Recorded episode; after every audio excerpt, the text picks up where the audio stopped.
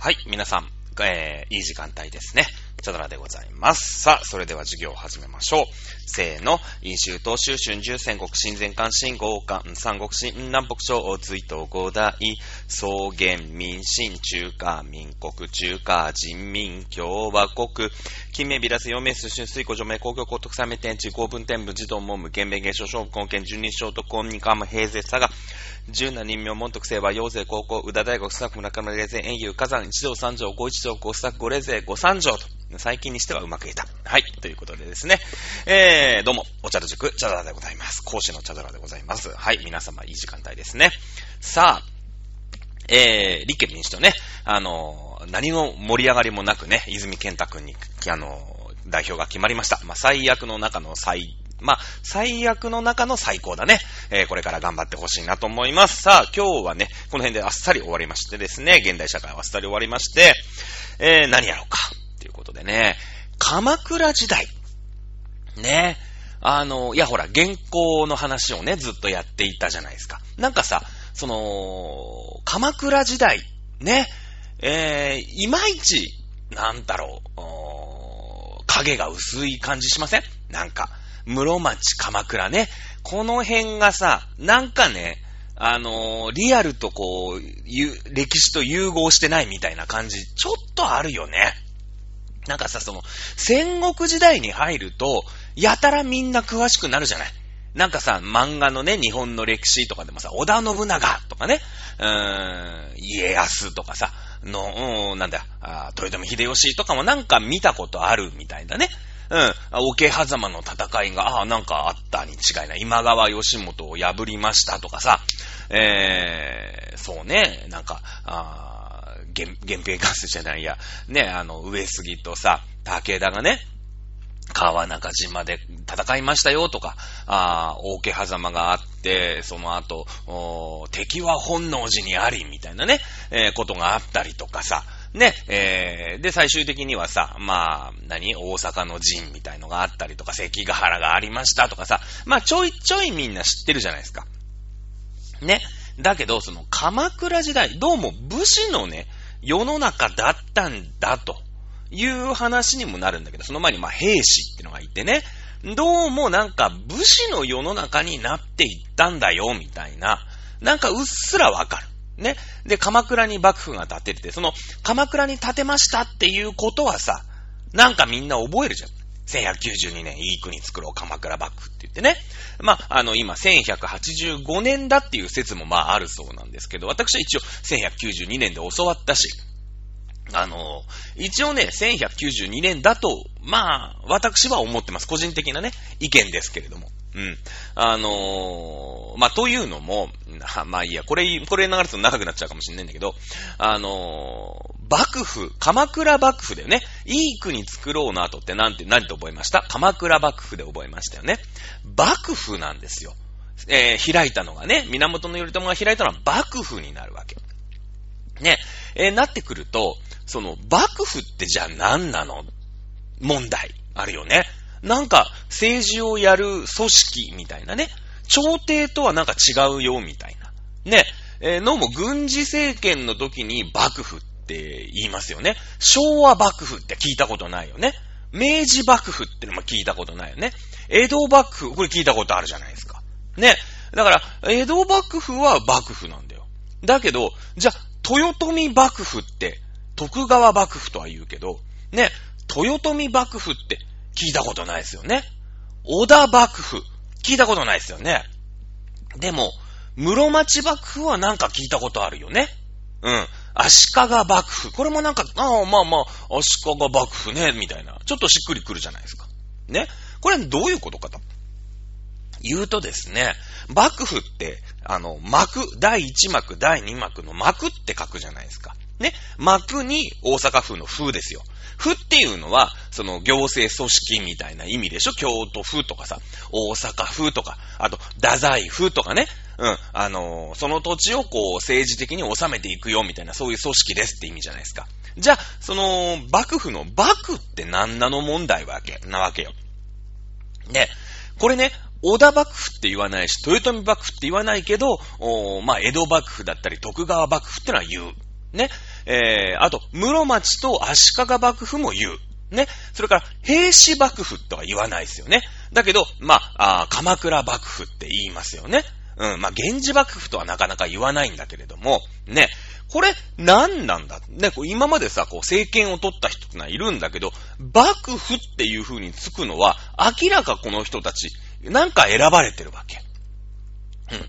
これはですね、征夷大将軍という、まあ、その、将軍だね、武士の棟梁。ね、親玉ですよ。これに、まあ、朝廷、まあ、天皇が命ずるわけですよね。もともとは、あの、東北の方にいたね、まあ、エミ氏とかさ、ね、まあまあ、アシタカですよ。いわゆるアシタカ。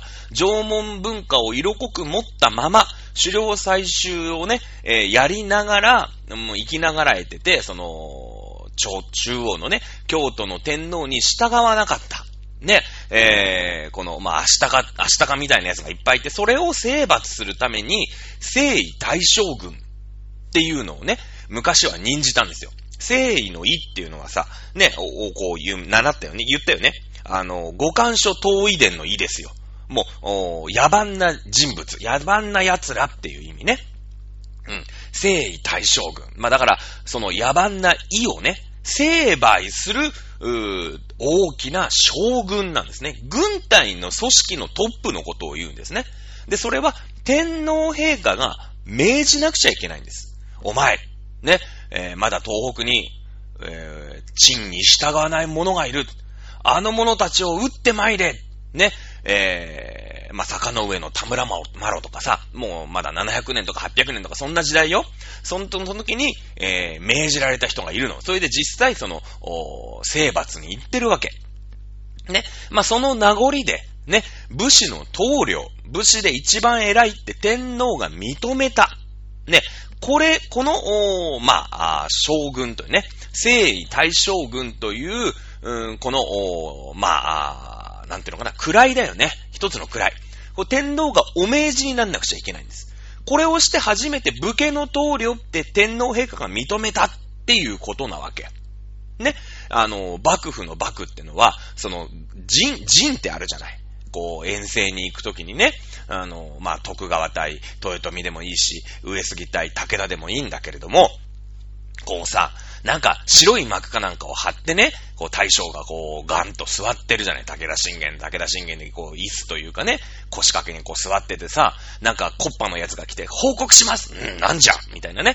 なんとか砦が攻撃を受けております何？みたいなあるじゃないですか。そういうの。あれ幕、幕って貼ってあるよね。あれをね、幕って言うんですよ。ね。あれをあの感じで、あのー、まあ、そこに指揮系統があるわけじゃない。この軍はこっちにやる、この軍はこっちにやるっていうのを、あそこから指揮、命令系統の、ね、あそこ、指揮、司令本部だよね。そのことを幕府って言うんですよ。で、それが転じて、まあ、政治をね、行う、武士の棟梁が政治を行うのを幕府って言ってるわけ。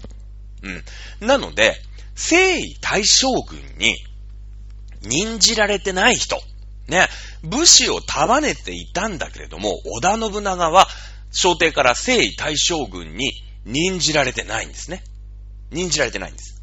えー、豊臣秀吉も任じられてないんです。豊臣秀吉は関白になったんですね。関白になった。織田信長は全部断りました。全部断りました。ね。えー、徳川家康は征夷大将軍に任じられてるんですね。征夷大将軍に任じられてるんです。足利尊氏も征夷大将軍に任じられてるんですね。だから、征夷大将軍に任じられた人が幕を張って本拠地を作りました。それが幕府になるんですね。なので、えー、鎌倉幕府ね、っていうのは、天皇陛下が、源の頼朝さんに、征夷大将軍をお命じになった。これが1192年なんですね。なので、えー、いい国作ろう鎌倉幕府。つまり鎌倉幕府の成立は、天皇陛下が大将軍に、ね、征夷大将軍に、えー、任じた瞬間から幕府と言っていいということになるんですね。はい。なので、まあ、これね、えー、もうその前に、任じられる前に、鎌倉にね、えー、政治組織を作って、侍どころ、門中所、まあ、今で言うと、そうですね、えー、と、裁判所、それから、そうだな、国会議事堂みたいな感じですよね。うん。というのを作りました。ね。えー、それが1185年なんで、実質、鎌倉幕府がスタートしたのは1185年だというふうに今の教科書にも実は書いてあったりします。ね。ただ、幕府ですから、ね、あくまでも天皇陛下が任じてなんぼというところがありますので、えー、これ私はですけどもね、個人的には1192年、ね、えー、にですね、えー、後鳥羽天皇ですね。まあ、その後、後鳥羽上皇になってからのが有名かもしれませんけども、後鳥羽天皇から、うーん、まあ、その後ね、後白河上皇ってのがいてね、その時にブイブイ言わしてた後白河上皇が死ぬんですよ。1192年。ね。で、えー、その時の、まあ、天皇、ね、えー、後鳥羽天皇によって征夷大将軍に任じられるということで、1192年、まあ、鎌倉幕府がスタートした。まあ、いうことになるんですね。で、まあ、鎌倉時代のさ、その分かりづらさって、その、まあ、移行期だよね。朝廷っていうものが、まあ、ブイッとあるわけ。もともとあるよね。ボリボリにある。で、鎌倉にいきなり幕府っていうのができる、この二重支配みたいなのの、一番最初じゃないですか。ね？いや、もともとその兵士っていうのがいたでしょ、みたいな。ね、兵士源氏問題ってあるんですけど、こ兵士も実は征夷大将軍には任ずられてないんですね。打上大臣になるんですよ。こう、打上大臣っていうのはね、この、なんていうのかな、まあ、あ関白とかさ、そういうのもそうなんだけど、あの、その、えっと、秀吉とかがね、もらう関白とかもそうなんだけど、こう、公家さん、ね、貴族系の、あの、称号なわけ。ね。で、その、あんまりブバってないんですよ。昔のその平安時代の官職だから。ね。えー、で、これはなんでもらえる、もらえないってのがあるかっていうと、その、まあ、源氏と平氏ってね、清和天皇の血筋をつくのが清和源氏っていう、まあ、源氏っていうね、あの、む、元を元をたどれば源氏の、その清和天皇に行き着くっていうのが源氏なわけ。ね。で、えー、元を元をたどると、桓武天皇に、こう、たどり着くっていうのが、まあ、兵士っていう、まあ、由緒正しい武士なわけよ。この武士の中でも、由緒正しくない奴には、その平安時代のさ、ね、坂の上の田村村を、みたいなね、そういう貴族が、一番こう、腕っぷしの強い貴族にあげてた将軍の座だから、やっぱ家柄が悪い奴には、あげないの。朝廷も。まあ、そういうのほら大事にするじゃないなんか家柄とか。ね。今ほら、小室圭さん問題とかでめっちゃ揉めてるでしょだってな。お母ちゃんが借金してたとかさ、ね、ニューヨークの司法試験に落ちましたとかさ、もうね、ほりはほりやられてね、まあ小室圭さんも大変だなと思いますけれどもね、えー、あの、そういうの大事にするから、やっぱ家柄がちゃんとしてるやつじゃないとあげないんですよ。ね。で、なんとかね、えー、やったんだけど、まあ、豊臣秀吉なんてさ、もう名もなき、なんか農民とかの出だから、もらいたくてももらえなかったんですよ。あれで征夷大将軍ちゃんともらえて家柄も良ければ、ね、えー、豊臣幕府っていうのをきっと開いたでしょうね、おそらくね。そうすればさ、箔がつくじゃないみんな豊臣幕府、豊臣幕府って言って、こう、政治するのにもさ、なんか箔がつくよね。えー、いう、まあそういうことになるわけよ。ね。で、鎌倉時代ってのはその武士のね、ああ、じゃあ、その兵士の時代っていうのは、武士なんだけど、その、ちょっと貴族系になってるわけ。貴族系の、こう、感触をもらって、貴族に仲間入りをしていくっていうのが、この兵士なんだよね。タイヤの清盛なんだよ。ね。だから、その武士が武士であるために、みたいな、武士の武士による武士のための政権を、まあ、最初はね、あの、やっぱり喧嘩強かったわけ。兵士のね、平の清盛ってのは、その、うーん、保元の乱とか平治の乱とかって言って、えー、まあ、保元の乱と平治の乱で源氏党を倒したってのから嘘で、兵士は兵士同士で戦ってたし、源氏は源氏同士でね、その、やっぱ、後と、後取り争いとかがあるから、まあ、戦ってて、まあ、運よく最後に勝ったのが平の清盛だったわけ。ね。で、それが、あその頃はもうめっちゃ強かったんだけど、こう、貴族のね、仲間入りをして政治をするようになったから、まあ、ファースト侍なんだけど、まあ、その武器の、武家の政権は立てなかったよね。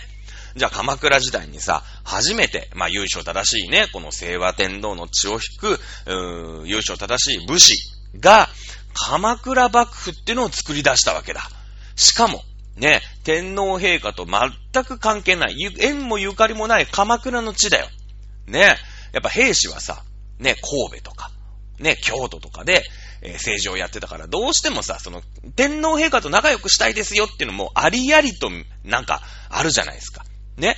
もうなんか社長室、社長室の隣にもう専務がもう、なんか、部屋持っちゃって、もうズブズブに仲良くやりましょうみたいなね、感じ。じゃなくて、もう鎌倉幕府はもうベンチャーを起こしちゃってるわけ。もう本社とかもうどうでもよくて、俺はもう武士の、武士による武士のための会社を起こすっつって、関東でベンチャーを起こしちゃったの。それの最初だから、その日本にね、そのベンチャー企業、イケイケのベンチャー企業と、もう昔ながらの大企業がもう並立してるわけよ。ね。で、それが分かりづらいわけ。じゃあ、この武士って何なのかっていうことをと解いていかなかったら、このね、鎌倉時代わからない問題って解決しないんですよ。ね。で、その、なんだろうね。その、武士、その、なんだ、1192年に源頼朝が鎌倉に幕府を作りましたはみんな覚えさせられたじゃない無理くりにでも。ね。だけど、じゃあ、鎌倉が、になんで置いたのかとか、そういうことが分かってないから、もう鎌倉時代そっから尻すぼみなの。まあ、最終的に第8代の執権の時宗の時になって、えー、その原稿っていうね、もうスリルとサスペンスの大スペクタクルロマンスが入るから、そこでちょっと思い出してもらえるけど、もうあとグダグダでしょ？なんか。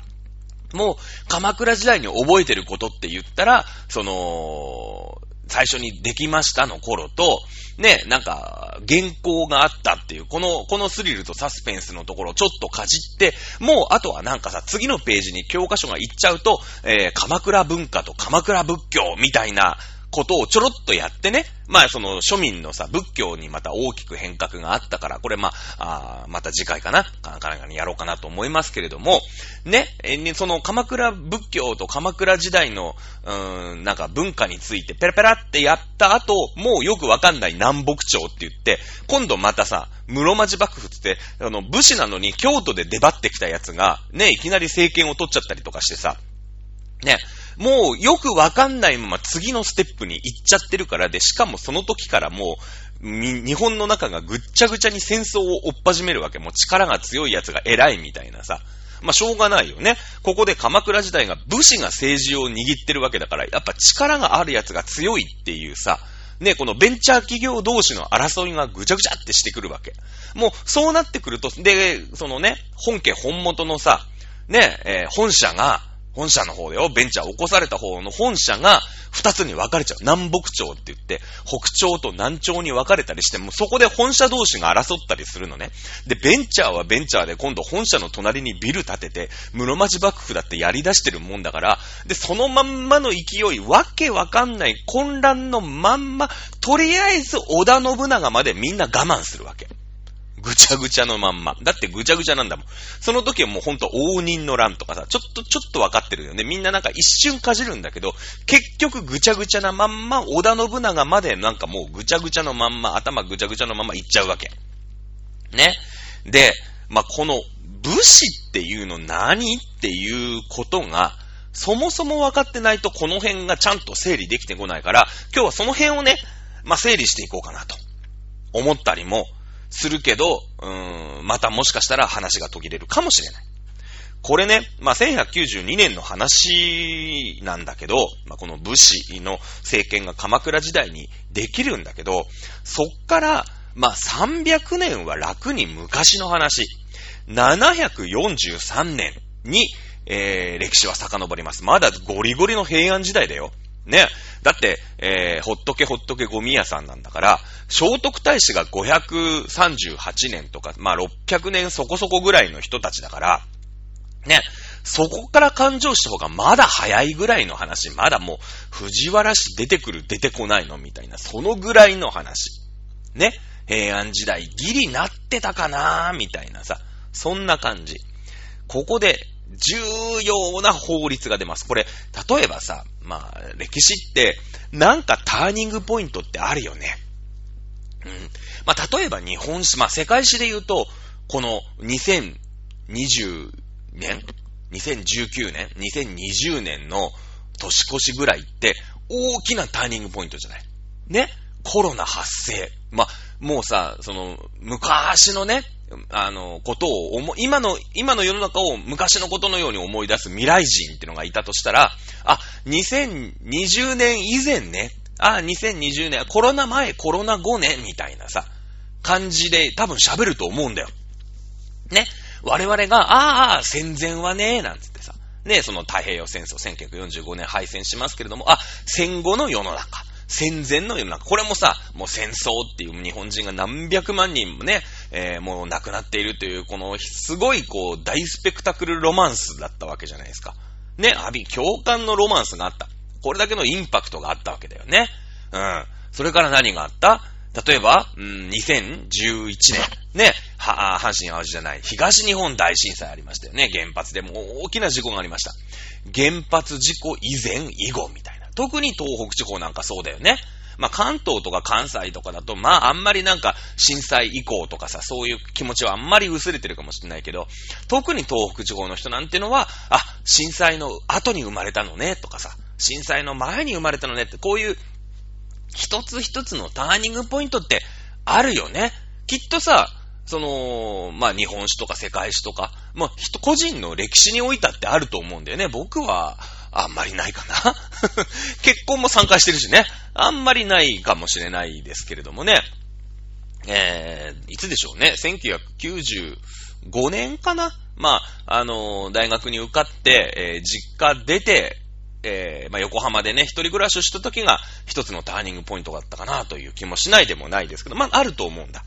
この日本史においての743年ってのは全然ターニングポイントだね。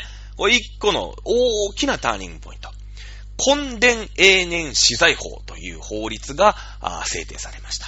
なんか聞いたことあるよね。うん、なんか聞いたことある。あの、耕した畑は自分のものにしていい。すごいよね。こんな画期的な法律ないですよね。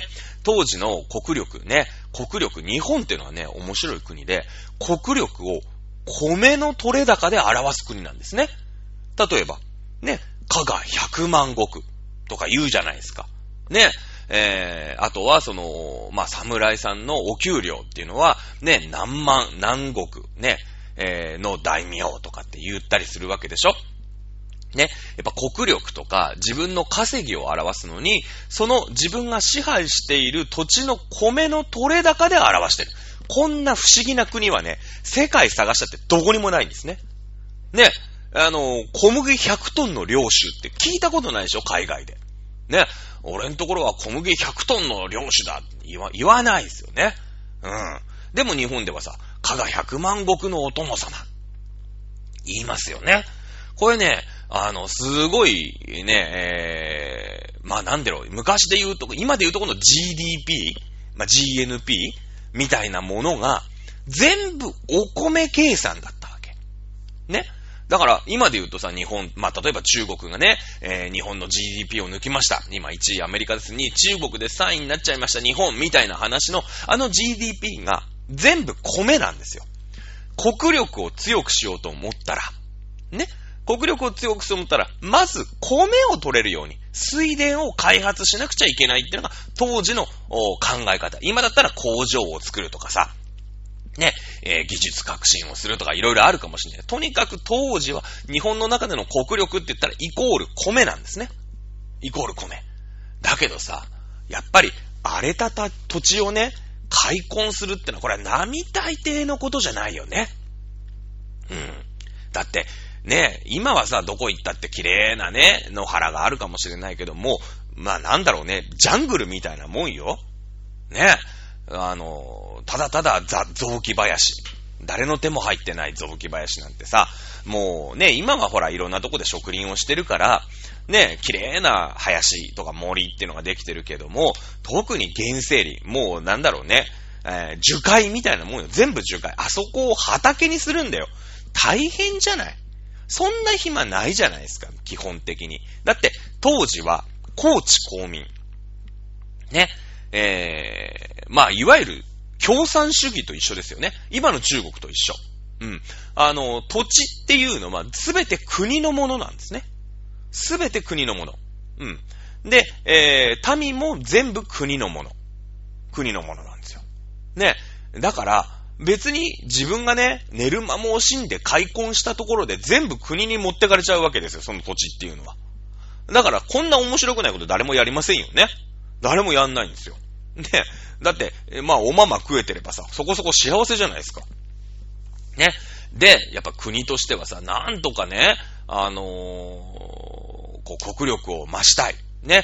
えー、人口もいっぱいや、ね、養えるようになりたい。とにかく水田が欲しい。っていうことで、その20年前のね、えー、723年に三税一新の法っていうのを作るんです。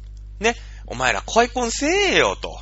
ね。じゃ、じゃあまあまあまあ、わかったわかった。ね。ただでさえ開墾したら、その、やっぱ旨味なかったらやんないよな。な、そっか、つって。で、じゃあな、その、孫の代までは、その、土地、お前のものにしていいよ。ね。そしたらさ、頑張って寝る間も惜しんでね、木切り倒して、根っこも引っこ抜いて、土地を平らにして、水田にする。ね。そして来年から田植えをして、その土地から出たお米はお前のもんだ。ね？私有財産が認められたんですよ、初めて。日本で。ね？え。えー、なってくるとさ、まあ、頑張るよね。もう来、こう一生懸命ね、寝る間も惜しんで、切り倒して、水を引いて、ね？えー、土地を平らにして田んぼを作る。で、来年ね、広くなった田んぼに稲を植える。そうするとお米がまあ、あいっぱい取れるわけ。それは自分のものにしていい。ねこれ頑張るよね。だけど、まあ、お、子供はいいよね。お父ちゃん頑張って開墾してくれたから、まあ自分でもさ、ね、開墾したらまあさ、自分の孫まではその土地は自分のもの。だけど孫、ね、だいたい三、三代でさ、え何？この土地、俺、俺の代で返さなきゃいけないの？ってなると、頑張ってさ、なんかやっぱ、親の七光でね、あの、ボンボンの連中はさ、頑張らなくなるわけ。ね。で、やっぱりさ、その頭打ちになって、なんだよ、どうせ返されちゃうんじゃん、つって。じいちゃんが、なんか開いた土地、もう来年から、あれだって、もう、もらえないんだってって。国のものになるんだってって、やっぱりそんな感じかよ、国って本当にやってらんねえよって言って、誰も開墾しなくなるじゃないですか。ねで、やっぱ国もさ、どんどんやっぱ開墾してほしい。ね、ニートじゃ困るわけですよ。みんな頑張って働いてほしい。そこで出したのが743年、根伝永年資材法ですよね。根伝永年資材法。もう、お前らが頑張って開墾した土地は、お前らのもんでいいよ高知公民が崩壊しますよね、そんなこと言ったらね。だって新しい土地、ね、開墾したら全部自分のものになるんですよ。ね、えー、聖武天皇ですね。奈良時代の聖武天皇が、これを、本伝伝資材法743年ってのを発布、発布したわけなんですけども、ここでさ、ね、資本主義が出てくるわけよ。資本主義が。すごいよね。産業革命ね、そっからもうさ、千、そうね、1200年ぐらい後にね、それはまあ蒸気機関だなんだあるかもしんないけど、資本主義っていうのがさ、ね、イギリスで生まれたなんて言って皆さん習うじゃないですか。違いますよ。743年、もうこっちとら743年、3年から資本主義やってんですよ。ねえ。だって、開墾したら私有財産が持てるわけですから。こんなありがたい話がない。ただし、やっぱりさ、開墾するってのは人手がいるし、ね、え、やっぱり財力がある人がさ、やるよね。やるよね。で、ここで大きなお寺とか、ね、えー、大きな寺社が、それから、あもともと力を持っていた人、ね、貴族。この辺が人を使って開墾わーってやるんですよ。これ、資本家の始まりですよね。うん。ね、イギリス歴史やった時ありましたよね。資本家っていうのはさ、資本を使って、ね、人を使ってどんどん、ね、えー、稼ぎをどんどんどんどん得てる。資本家がどんどんどんどん太っていく。この話しましたよね。この時代からやってるんですよ、日本ってすごいですよね。うん。これはね、やっぱり、えー、国力イコールお米で、ね、えー、測るという、この独特なあ日本の経済システムですよね。うん。があったから、まあ、根伝永年資材法っていうのが、まあ、発布されて、どうやら頑張ったやつが、自分のね、えー、財産、土地、ね、それから、それ、そこから取れるお米を蓄えることができますよ。っていうね、法律が743年に出るわけさ。で、その前にはさ、もちろんその国のものだから、国がね、その土地を、ま、管理をしなくちゃしてるよね。だって税金取ってさ。だけど、税金を取るっていうことは、それなりのサービスがなきゃいけないよね。そうだよね。今だってさ、私たちは税金取ってますよ。取られてるじゃないですか。だけど、119だっけ ?11110 番をしたら、おまわりさん来るし、ね、えー、119番をしたら、あ救急車が来ると。いうことですよね。これって税金からさ、賄われてるわけ。学校に行きたいって言えば、まあ、義務教育まではね、えー、学校に通わしてくれる。ね、えー、あとは、まあ、なんでしょうかね、えー、例えば、いきなりなんかがあって失業しちゃったら、失業保険っていうのが支払われたりとか、まあそういうので全部税金でやってて、ね、年金なんかもまあまあ、やってたりとかするわけじゃないですか。ね、するでしょ？だから、見返りがなきゃいけないよね。ただただその国のもんだって言って搾取してる。この見返りなんだっていうと、それは国として安定したね、平和な世の中に収めてくれるっていう、この社会保障ですよね。まあ、あの、安全保障ですか？今はほら、海外とのね、バチバチがありますけど。まあ、安全保障ですよ。ね？細かいところで行くとさ、やっぱり、お米ってのは食べ物だから、まあ、ないと死んじゃうわけだよね。そこって、やっぱ人がさ、すごいこう、目くじら立てて揉めるとこじゃないですか。だって明日、明後日の食べ物の話なわけでしょ、いっぱい。人間お腹が空いたら戦争するんですよ。ね？だから、例えば、ね、えー、なんか、あすごいさ、まあ、豆な奴がいて、すごいね、草取りとか丁寧にやる奴がいる反面、すげえサボっててさ、ね、なんかもう、稲は虫だらけ、ね、でなんか、そういう害虫とかが湧いちゃってね、あんま良くない水になってるんだけど、そんな田んぼがさ、ポツンってあったら、やっぱ周りにも影響するじゃない？ね？あとは水の問題だよね。うん。やっぱ小川が流れててさ、ね、上流の方のさ、あの、村が、ね、えー、田んぼ、そんな、あいっぱいいっぱいさ、コンデネシザホじゃないんだけど、いっぱい田んぼ作ったからいっぱい水引いてね、どんどんどんどん水使っちゃうと。さ、下流にはさ、今までね、えー、小川がこう、さらさら流れていたんだけど、ちっとも水が流れてこないと。これ困りますよね。あの、下流の村にしたら死活問題じゃないですか。この水問題ですよ。ね。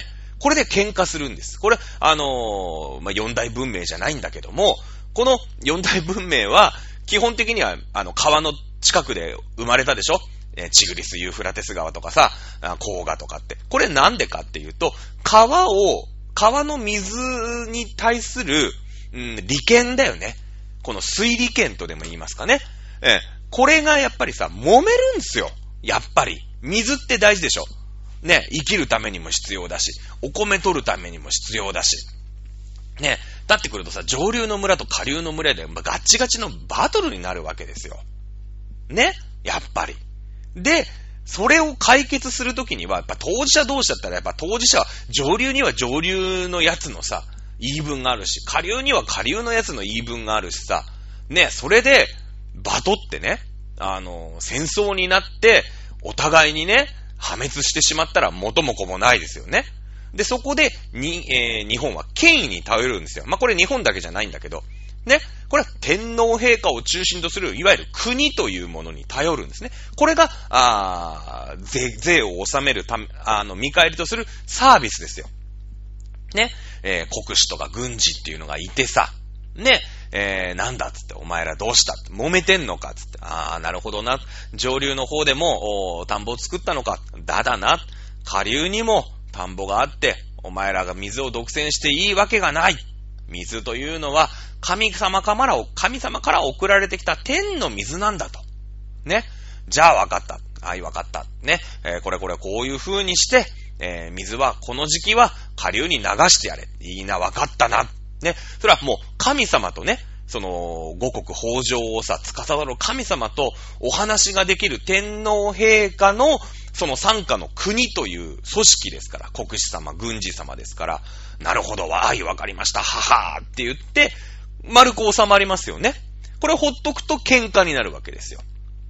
ね。それを丸く収めるのが、あ税金として納めるお米、お米の見返り。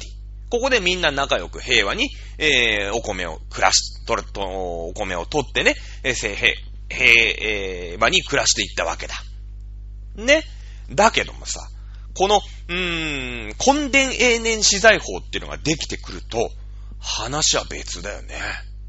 だってさ、今まで、それこそ国という、国が持ってた、ね、区分伝って言うんだけどね、国の土地だから、その土地から納めるお米、その土地でできたお米を国に納めますよ。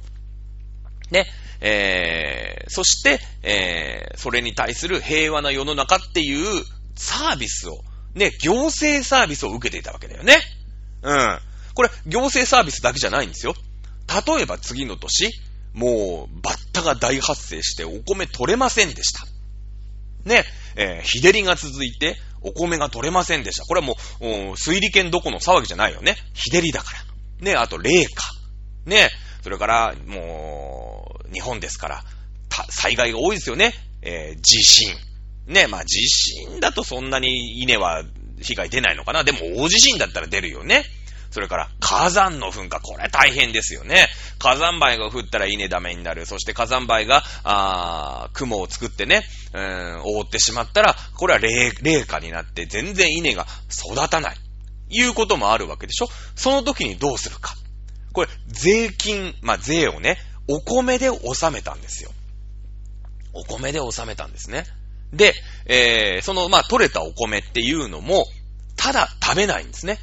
昔は、その年に取れたお米ってのは、これ神様からの贈り物、手はつけちゃいけないんですよ。手はつけちゃいけない。ね。じっく、その、おまあ、神社ね。神社。これ神道が司ってたんですけども、神社に全部貯めるんですよ。1年目、この年に取れたお米っていうのは。もちろん国にも納めますよ。ね。で、えー、2年目。まあ、次の年にできたお米できますよね。これも神様のものじゃないですか。ね。で、えー、神社の中にある、まあ、いわゆる小米ですわな。小米。去年のお米。これまだ神様のものなんですよ。ね。貯めとくんです。プールしておくんです。で、えー、で、こ、今年取れたお米も神様のものですから、神社にプールしておくんですね。うん。で、3年目。またお米取れますよね。お米取れるじゃないですか。さあ、そのお米は当然今年取れたお米は神様からの贈り物ですから、神社に蓄えておく。ね。で、えー、その前の年の小米。そして、小米ができますよね。2年前のお米ですよ。2年前のお米を引っ張り出してきて、ね、やっと食べるんですね。やっと食べるんですよ。これ何のためか。ね。これは、あのー、保険ですよね。例えば、日照り。例えば、まあ、害虫の、ね、運火とかさ、バッタとかのね、被害とかで、お米全滅しちゃう。あと何？胃持ち病？まあ、いろんなのありますよね。うん、今でもあるよね。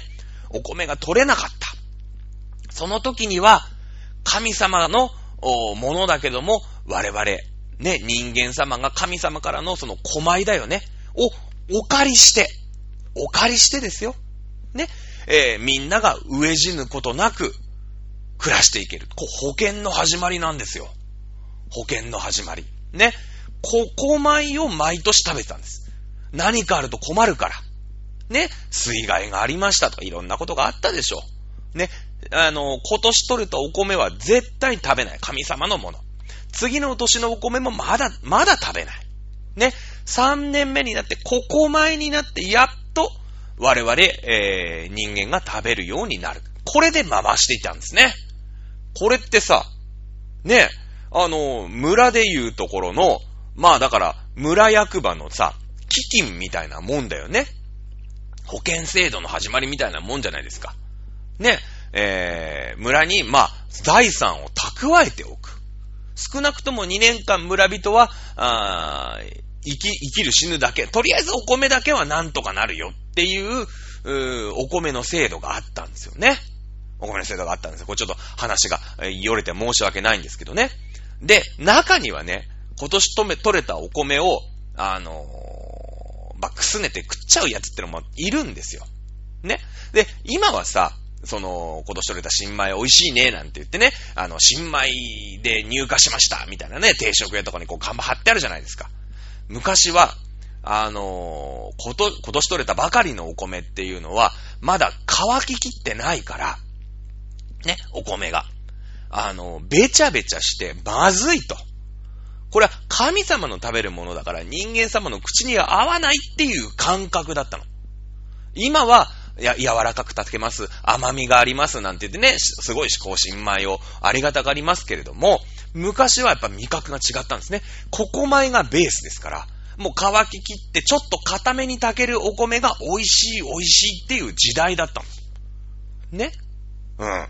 だから、まあ、あの、余談なんだけど、それが証拠に、その熟成が足りない。ね。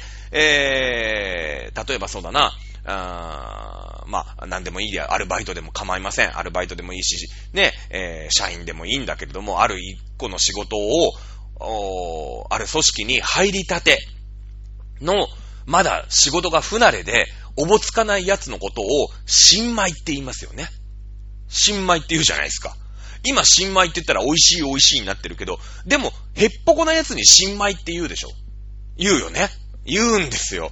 これは昔の、お漢字で言うと、ね、えー、新米っていうのは、ああんなものに手を出すやつは、もう間抜けでどうしようもないと。ね、よーく神社で2年間寝かせて乾かした、もう水分が全部ね、抜き、ね、抜け切った、ね、カラカラのココ米こそ、とても美味しい人間の食べ物なんだっていうのが根底にあるわけですよ。ね。だって言うでしょ？新米、あ、あの、あいつはまだ新米だからって言うよね。で、新米っていい言葉じゃないですか、今ね。まあそういったことがあれば余談なんですけれども、さあ、そのさ、今までね、この財サービス、まあ行政サービスは、そこから、まあ、あ国にね、税金として納めたお米。まあ、国の方でも、2年寝かして、えー、3年目のお米をみんなで食べるんですよ。だから、いわゆる公務員の方、貴族の方ってのは3年目のお米食べるんです。1年目は食べません。ね。えー、これもだから、あ何かあってさ、東北地方でね、すごい日照りがあって、東北からのお米が来ないってなったら、あしょうがないって言って、ここ米じゃない、小米に手を出したりするんだけれどもね。うん。えー、まあいいや。はい。えー、例えば、その、根田永年資材法で、あのー、まあ、自分の土地だっていうことになるわけで、この、このチャドラーの土地だよ。ね。うん。お茶戸さんの土地。なんだけど、じゃあさ、お茶戸さんの土地だ。なんだけど、やっぱ水必要だよね。ね。んで、川の水引きたいってなるんだけど、なかなか川の水の順番回ってこないと。とか、何か、あ日照りがあった時とかね、その、苗が全部なくなっちゃったとかっていう時困りますって言った時に、だってそこからは僕は税金を納めてない。だって僕の土地なんだもん。ね自助ですよ、自助。自分で何とかしなくちゃいけないわけよ。そこで起きたトラブル全般、一般的に。ねなんか、盗賊団が来てさ、根こそぎ稲抜いてっちゃったとかね。そういう時にもさ、ね、税金を納めてる、税ごめを納めてるから、あなんか誰かにご相談できるわけで、国の組織に相談できるんだけども、そこは僕の土地だから。ね、僕の土地の中で起きたトラブル、水のトラブル。ね、水がある一つに乾いちゃいました、なんて言って、その、そでもどこに訴えたらいいかわかんないじゃん。お前の家の中の話だろ、それ、つって。知らんがなってなっちゃうじゃないですか。なっちゃうよね。今までのその、組織で言うところの。ね。なので、でもそれじゃ困るんですよ。やっぱ、その小川のさ、水だったりとか、まあ、そういう人手をね、借りなきゃいけなかったりする、その、田植えとかさ、稲刈りの時期とか、お前のとこ、お前が、お前のもんだって言ってんだから、お前勝手にやれよって、こういうわけにいかないじゃないですか。いろいろトラブル起きるんですよね。うん。それに対して、じゃあ、うん、いわゆる朝廷、天皇系のこの貴族系の組織ね。これは役に立たないわけですよ。役に立たない。だけども、じゃあ自分の土地ね、えー、その、なんか、盗賊団とか出た時にさ、やっぱ、ぜ、自分で守んなくちゃいけないけど、そういうわけにいかないじゃないですか。ね。で、もうしょうがないから、もう普通のさ、桑とか持って、まあ、最初はだから自分で守ってたわけ。桑とか好きとかで守ってたんだけど、まあ、そのうちそうもいかなくなるよね。うん。で、その、おー専門的なさ、まあ、あセコムをね、入れるわけよ。はっきり言ったら。もう、屋敷が広くなっちゃったね。その、田んぼとかもさ、セキュリティを守んなくちゃいけないじゃない。泥棒とか来るかもしんないし。で、セコムしてますか？ってなって、セコム雇うじゃないですか。これが、まあ、あ侍の始まりね。武士の始まりね。もうだから、セコムだったわけなんですよ。で、その中でも、家柄のいいセコムが ね、セコムと装甲、何、アルソックが、まあ、軍、源氏と兵士だったわけだな。はっきり言うと。ね。なので、その、今までね、普通にその区分でただった時代に、お米、もう田んぼでした。そこからのお米はもう朝廷のね、その貴族に納めます。その代わり、みんなここは平和に暮らしてますよのとこは、そのまんまなの。鎌倉時代でも。ねかま、その、それでだってさ、貴族たちとか朝廷とかってのは、その、生きてるわけじゃない。九条なんとか様とかさ、ね、一条なんちゃらみたいな人たちがいるわけじゃないですか。鎌倉時代だって京都ではブイブイ言わせてるわけ。その人たちはそれで食ってるわけ。ね。で、この根伝永年資材法以降、自分の土地、ね、ねお茶と先生の土地っていうのが、まあ、全、全国にこう、どんどんどんどんできていくわけ。だけど、そこのこ、そこのこと、そこで起きたことは、朝廷系の人たちは知らんがなと。お前らそっから上がる、まあまあ、その人たちが税金作った税金を作ったんだけどね。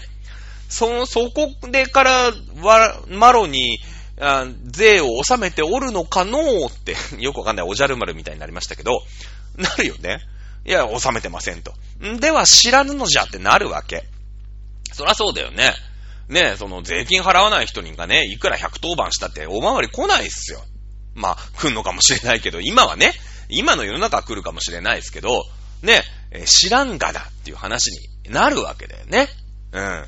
救急車来ないわけですよ。ね。だけど、それじゃ困っちゃう。いちいちなんか、盗賊団が出ましたとかなったら自分でね、クワ持って、ね、追い払いに行かなくちゃ寝る暇もないよね。で、アルソックに頼みましたっていうのが、まあ、武士の始まりなわけ。で、ゆくゆくその武士同士ね、このアルソック対、その、総合警備、ね、アルソック対、まあ、何、セコムの戦いみたいなのがあって、まあ、あその、鎌倉時代にはね、じゃあ、あまあ、アルソックで、まあ、ね、セコムかセコムの、まあ、源、源氏だよ。源氏っていうのがどうやら、警備会社の中で一番強えっていうことが、まあ、はっきりするわけだ。ね、えー、いろいろ戦いがあるわけじゃないですか。みんながだから、ね、その、アルソックの、こう、シールを、ね、自分の玄関に貼るのか、うーんセコムのシールをね、長島監督がついてるセコムしてますかっていうね、のを、あの、自分の扉に貼るのかで揉めるわけ。みんなが、こう、アルソックつけてほしいよねって吉田沙織とかが言ってるわけでじゃないですか。ね。で、あの、セコムの方も頑張ってるわけ。それがまあ、保元の乱であり、平時の乱であるわけ。で、最終的に源頼朝とかあの辺が勝って、あ、なるほどね。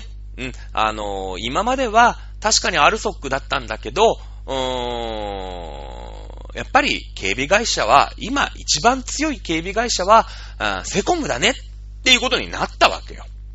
ね。